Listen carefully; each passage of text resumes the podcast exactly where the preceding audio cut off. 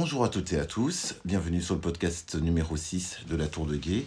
Nous recevons pour ce podcast l'artiste Marie-Edith Robin qui expose à la Tour euh, au mois de mars 2023, donc du 17 mars au 9 avril 2023, euh, avec un travail de broderie sur carte euh, titré Point de vue. Point de vue euh, et qui, qui, qui, qui bah dont l'artiste va nous, euh, va nous parler. Donc, ce, ce, point de vue sur les frontières, les non-frontières, dépasser les frontières, tout un travail donc, euh, sur papier, marouflé, de différents formats présentés à la Tour, donc jusqu'au 9 avril. la Tour, pour ceux qui nous suivent, est ouverte tous les jours, à l'exception du lundi. Et donc, euh, vous avez toutes les informations euh, concernant le lieu, les expositions sur le site tourdeguet.fr. Je remercie Marie-Édith de, nous accompagner pour ce podcast et d'être présente pour la Tour de Guet. Donc, bonjour Marie-Édith. bonjour à quoi? Bienvenue à la Tour. Bien, oui, merci. Et je te remercie donc pour cette exposition que tu as accepté euh, de conduire donc tout ce mois de mars et qui va conduire aussi début avril. Euh, justement, j'aimerais avant, avant de parler de ce travail exposé à la tour, bah, que tu, tu, nous parles un peu de toi, que tu te présentes. Euh, ben, je suis une, donc une artiste plasticienne. Euh, j'ai un parcours un peu particulier dans le sens où j'en suis à ma troisième vie. J'ai été très longtemps psychanalyste. alors après, j'ai toujours peint, toujours travaillé la création mais souvent euh, pendant très longtemps en parallèle. Et puis à un moment donné, euh, il y a, en 2009, j'ai fait le choix de, de devenir artiste professionnel et de quitter complètement la psychanalyse, ce que je ne regrette euh, d'ailleurs pas du tout, même si j'ai adoré ce précédent métier. Donc aujourd'hui, je réside à Paris. Pendant très longtemps, j'ai eu un, un, atelier, voilà, à moi toute seule. Et puis depuis 2020, j'ai intégré un tiers-lieu, d'abord les carrières, puis maintenant Césure à Paris. Donc, ce qui veut dire travailler avec d'autres artistes, travailler avec euh, d'autres univers comme des associations, d'autres personnes, puisque nous partageons un, immense lieu et, ce qui permet de, de créer des liens, de faire des rencontres différentes, de, d'élargir euh, mon univers, de, de, faire des découvertes, de travailler avec des générations extrêmement différentes, euh, chose que qui n'aurait sans doute pas été possible si j'étais restée seule dans mon atelier. Ok. Tu as toujours travaillé sur, euh, sur papier, sur carte Non, non, non. J'ai commencé euh, à faire un travail. Alors, j'ai toujours adoré le papier, mais j'ai fait longtemps un travail euh, sur toile. Alors, après, il y a des, des éléments communs, c'est-à-dire avec la question d'un geste répétitif. Donc, j'ai beaucoup travaillé avec le point, j'ai beaucoup travaillé avec du, du collage. et puis, à partir de 2017, il y a vraiment eu une un focus sur, euh, sur le papier et notamment tout ce qui est papier euh, déjà utilisé. Donc, c'est-à-dire je travaille beaucoup avec des matériaux de, de recyclage, c'est-à-dire des pièces de papier euh, de toutes sortes. Ça peut être du papier buvard, ça peut être du papier japonais, ça peut être du, du, voilà, du canson et autres, mais qui a déjà été utilisé, a déjà eu une vie. Et, et, notamment les cartes routières. Et il se trouve qu'un jour, on m'a déposé toute une série de cartes en me disant bah, peut-être que tu pourras en faire quelque chose. Je les ai mises euh, dans un coin de l'atelier et puis, euh, par un concours de circonstances, euh, à un moment donné, j'ai commencé à les utiliser. Et depuis, c'est vraiment devenu mon matériau fondamental. Ok. Avec un message, une démarche Oui, oui, tout à fait. C'est ce qui m'a toujours beaucoup questionné, c'est le mouvement, la mobilité, euh, et avec aussi euh, tout, à contrario, toute la question de qu'est-ce qui se passe quand on ne peut pas bouger, quand on ne peut pas, pour des raisons X et Y, circuler. Euh, voyager et, et, en fait de réaliser ou de, en, percevant ma propre expérience que ce qui était le plus important, ce qui était le, plus riche, c'était finalement le voyage intérieur. D'accord. Et, et, à partir de là, ça a été ma question de savoir comment traduire ce mouvement, cette mobilité et travailler à partir de cartes routières, c'est pouvoir utiliser euh, un support euh, quasi universel où chacun euh, s'y reconnaît au niveau des symboles, qui identifie un territoire de manière formelle et euh, à partir de ce territoire identifié, euh, nommé, euh, pouvoir le, me l'approprier et le transformer à ma guise en inventant avec mon propre vocabulaire de nouveaux espaces, des, des, lieux divers et différents et permettre ainsi à, aux personnes qui, qui regardent mon travail ou qui contemplent mon travail, parce que la contemplation pour moi est très importante, de pouvoir s'y perdre. Ok, oui, parce que euh, y a une, est-ce que le confinement, tu vois, par exemple, a eu une influence sur ce travail-là? Parce que je reviens sur l'œuvre, il y, en a une euh, sur euh, Paris en fleurs, qui, par exemple, représente la ville de, Paris avec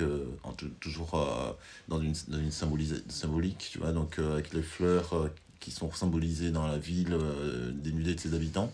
Est-ce qu'il y a eu un, impact de ce confinement sur ton travail? Oui, oui, tout à fait. C'est-à-dire qu'au moment de, donc, du confinement, euh, c'est vrai que j'ai eu envie de travailler sur Paris. Donc j'ai fait toute une série euh, euh, sur ce territoire dans lequel j'étais et, de vouloir essayer de traduire euh, à ma manière, euh, eh bien, la nature qui reprenait ses droits, parce qu'en 2020, il faisait extrêmement beau à Paris, euh, c'était le printemps, la ville était totalement vide, donc on avait d'autres odeurs, on avait d'autres bruits, les oiseaux avaient repris possession de la ville, la nature, et j'ai essayé de le traduire donc, dans toute une série d'œuvres.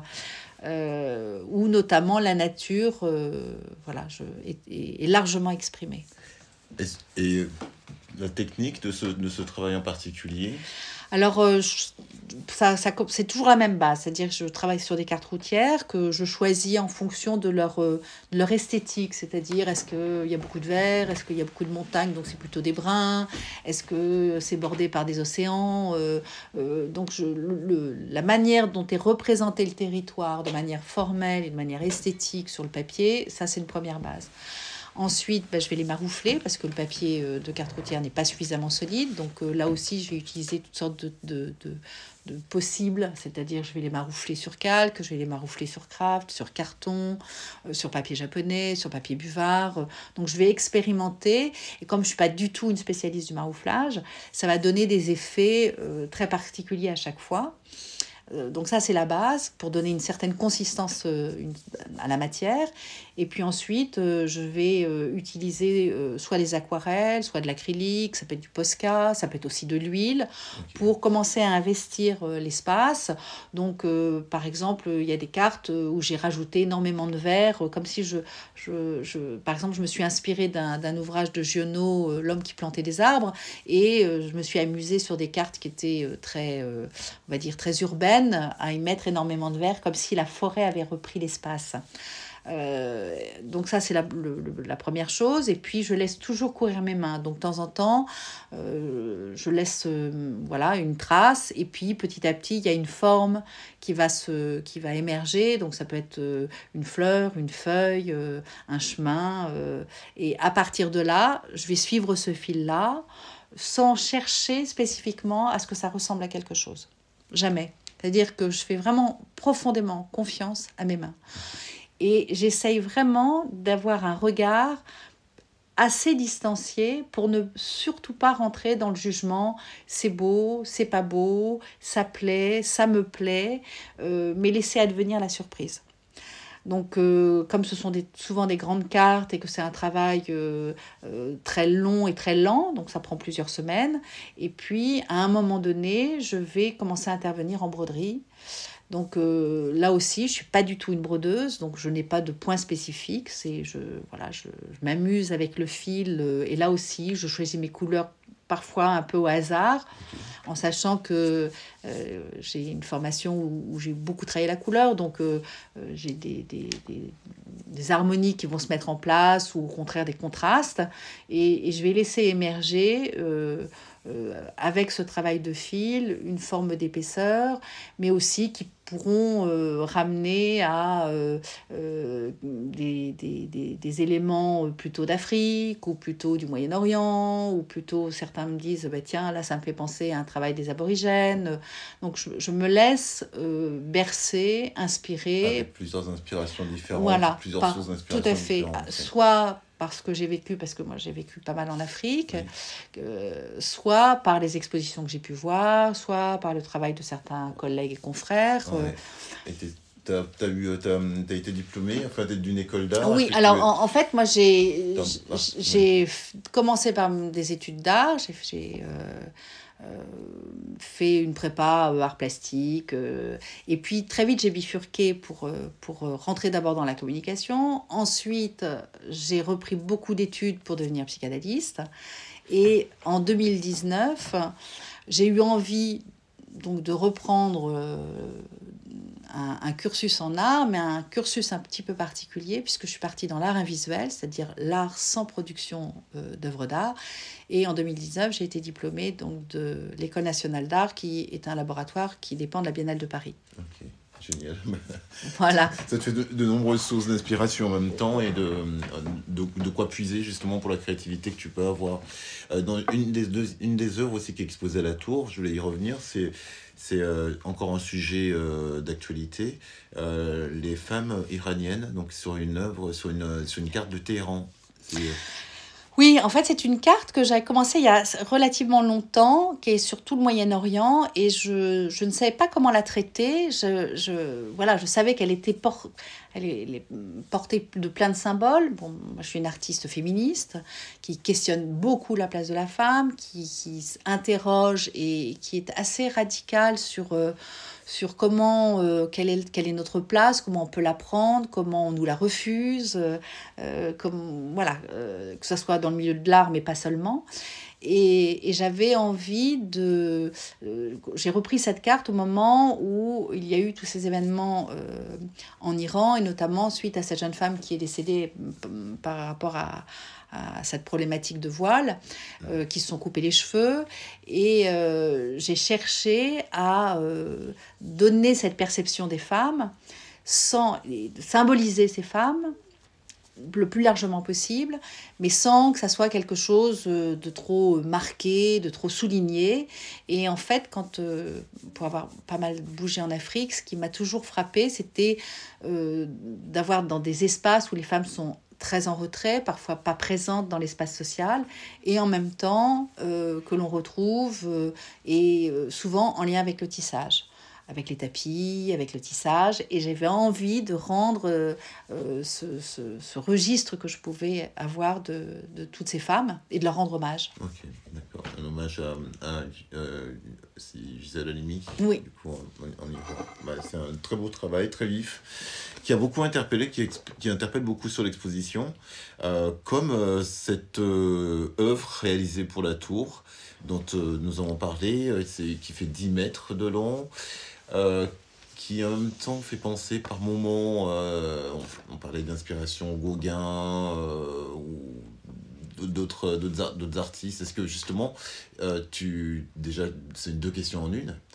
Euh, cette œuvre-là est dédiée à la, tour. Quel message? Et, euh, est-ce que pour justement la construction de ces, de œuvres, tu as des artistes qui t'inspirent, ou tu vas puiser, ou tu as des références, enfin des artistes référents?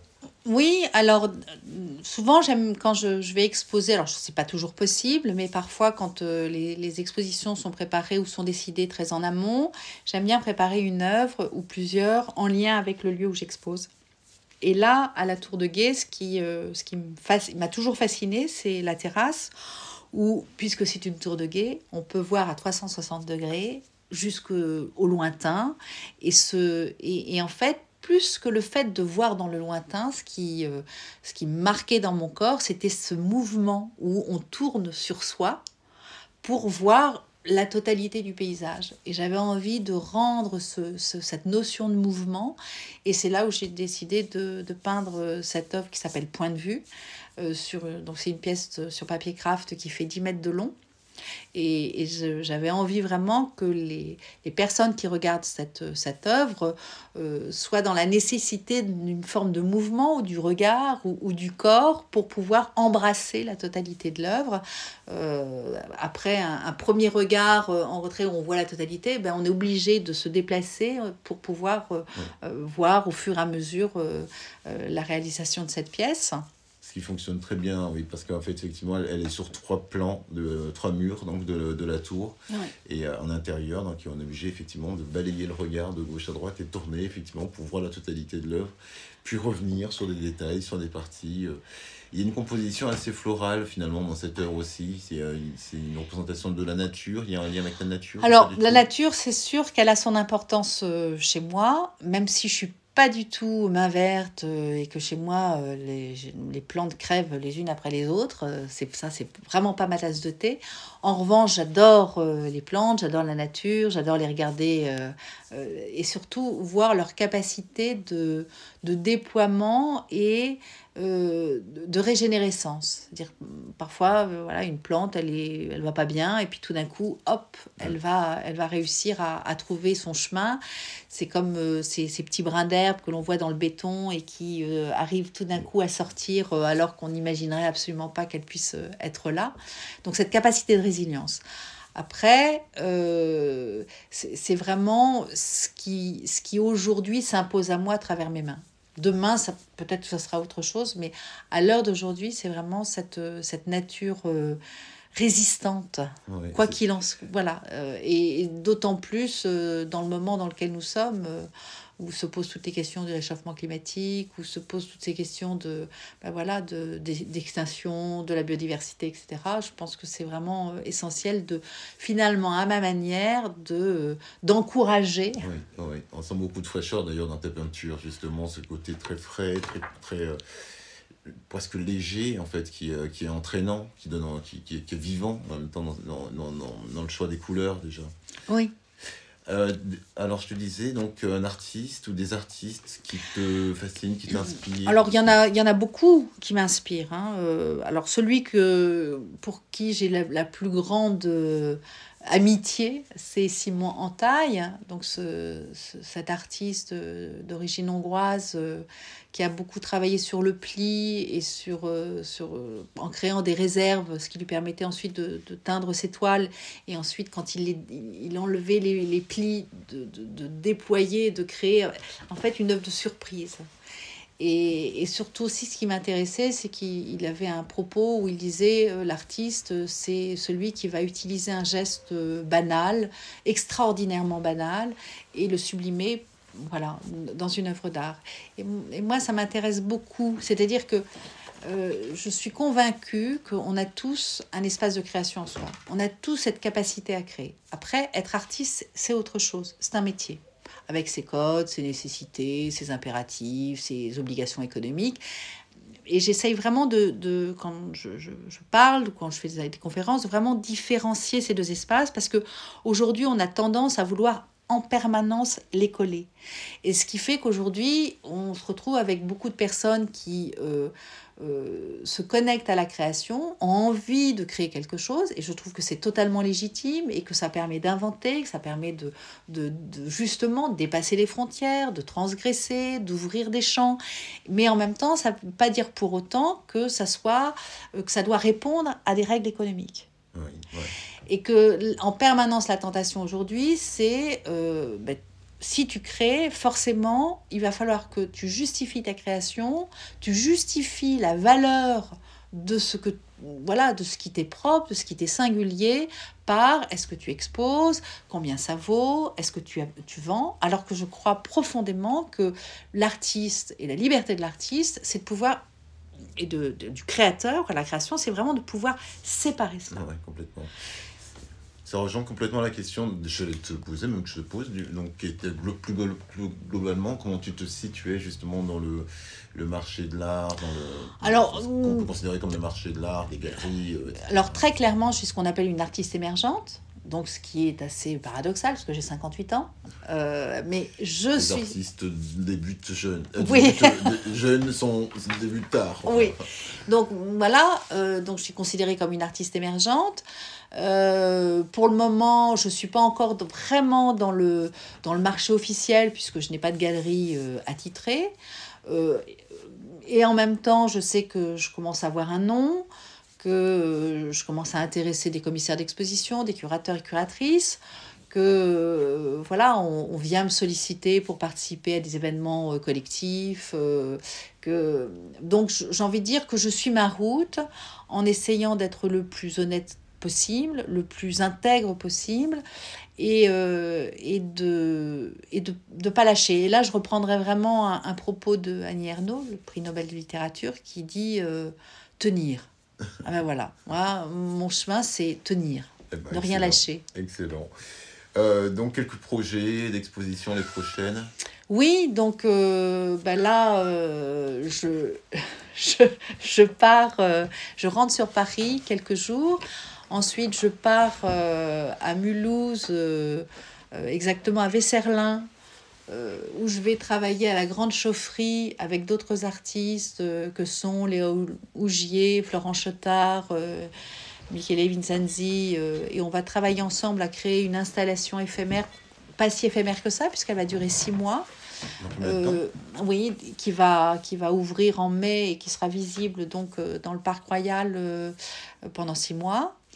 Donc ça, c'est le prochain projet. Très beau projet. Oui. très beau projet. Et puis ensuite, euh, j'ai les journées des métiers d'art qui, euh, qui ont lieu, des, les GEMA qui ont lieu euh, fin mars, début avril, donc auxquels voilà, je participe. Après, j'ai une préparation par rapport à la Nuit Blanche, où je suis en train de travailler sur une œuvre monumentale de tissage que je vais exposer notamment à Césure. Et euh, juste après, j'ai une exposition euh, au Bastille Design Center où là aussi, de nouveau, je présentais cette pièce. Et aussi la première exposition autour d'un autre type de projet qui est un label qui s'appelle Je suis une œuvre d'art. Et donc ça va être la première exposition et la première restitution autour de ce projet que je développe depuis et tu me piques la dernière question. Donc, effectivement, avant de conclure, euh, tu as lancé ce label Je suis une œuvre d'art. Est-ce que tu peux en dire un peu plus? Oui. Alors, c'est un label que j'ai que j'ai euh, créé au sein de l'ENDA, donc l'École nationale d'art, et que je développe depuis, où je propose de labelliser euh, des personnes, pas forcément des artistes d'ailleurs, en tant qu'œuvre d'art. Alors, dans mon propos, nous sommes tous et toutes des œuvres d'art donc, parce que nous avons cette capacité de nous connecter à notre espace de création, en revanche, qu'est-ce qui se passe quand, en portant le label, euh, eh bien, euh, on le signifie, on se le rappelle, on le porte en étendard, euh, on décide d'en faire quelque chose. Et c'est toujours extrêmement intéressant de voir comment les personnes qui, portent ce label au début, euh, ben, voilà, elles ont envie de l'être parce qu'elles se disent oui, moi je suis une œuvre d'art. Et puis ensuite, ben, oui, mais qu'est-ce que j'en fais? Donc la première chose qu'elles font en général, elles m'engueulent pour me dire ben, et alors? Et maintenant? Je dis bah maintenant tu, tu chemines avec ça. Et puis au fur et à mesure du temps qui passe, comment elles s'approprient euh, ce label et comment depuis un endroit qui est signifié par le label, c'est pas le label mais qui signifie par le label, elles disent ah oui, à cet endroit-là, je suis une œuvre d'art. Et donc, euh, ça, ça c'est la, la, partie label. Ensuite, je fais des performances dans l'espace public. Donc, euh, soit toute seule, soit justement avec des personnes qui sont labellisées œuvres d'art ou d'autres qui ne le sont pas.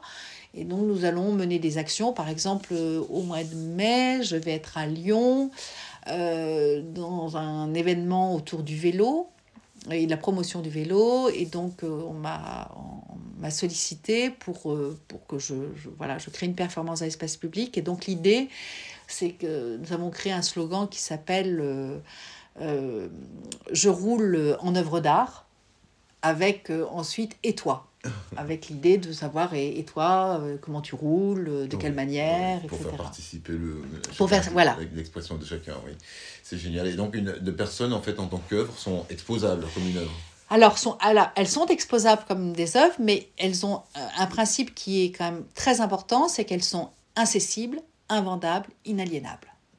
Ça, c'est essentiel. Donc, oui, elles peuvent s'exposer, elles peuvent participer avec moi. Euh, elles peuvent aussi créer des restitutions qui vont rentrer dans un catalogue euh, de, du label Je suis une œuvre d'art.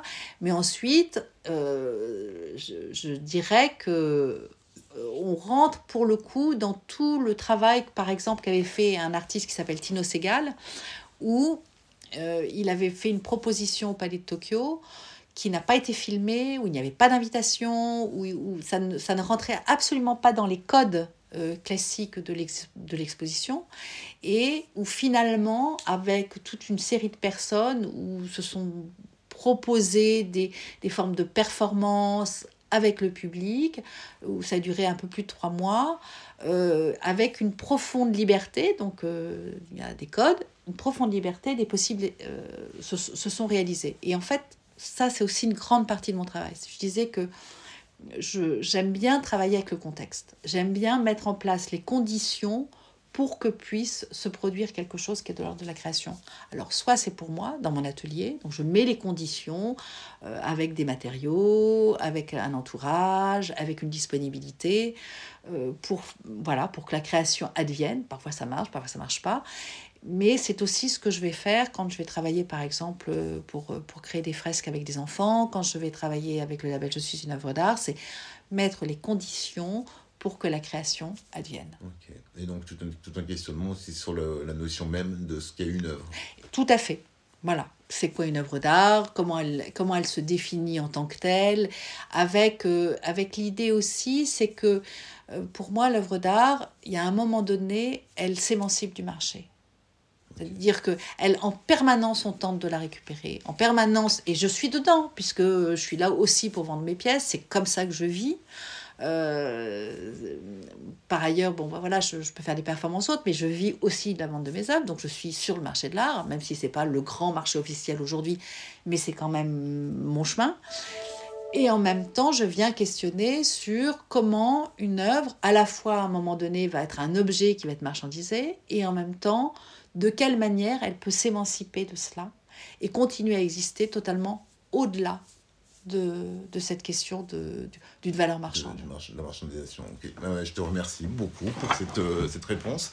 Et euh, donc, bah, justement, c'est le moment des, des, de tout ce qui est Insta, Contact, etc. Comment euh, fait-on pour suivre ton travail sur les réseaux, sur le net? Alors, donc j'ai mon site internet, me-robin.com. Donc, de toute façon, vous mettez Marie-Édith Robin, il y a énormément de choses qui sortent euh, sur, euh, sur Internet. Euh, sur Instagram, c'est mariedite-robin. voilà, vous, mettez mon nom et, et, et, voilà, vous êtes sûr de me retrouver. Génial. Eh ben, je te remercie. Je vous remercie aussi, je vous remercie aussi de nous avoir suivis, d'avoir écouté ce podcast qui n'est pas le dernier. nous aurons prochainement l'occasion de fêter les 10 ans de la tour en avril 2023. Donc, euh, avec euh, l'artiste Adi Mafula, qui sera accompagné de Stéphane Zandi. Euh, je vous remercie de suivre les podcasts de la Tour, d'être fidèle à la Tour de Gué, et puis de, ben, de, venir nous rendre visite quand vous êtes dans les parages à Tresque, ah. place de l'Église, dans le Gard, en France. Oui, ben merci beaucoup à quoi et merci à la Tour de Gué. À très bientôt. À bientôt. Au revoir.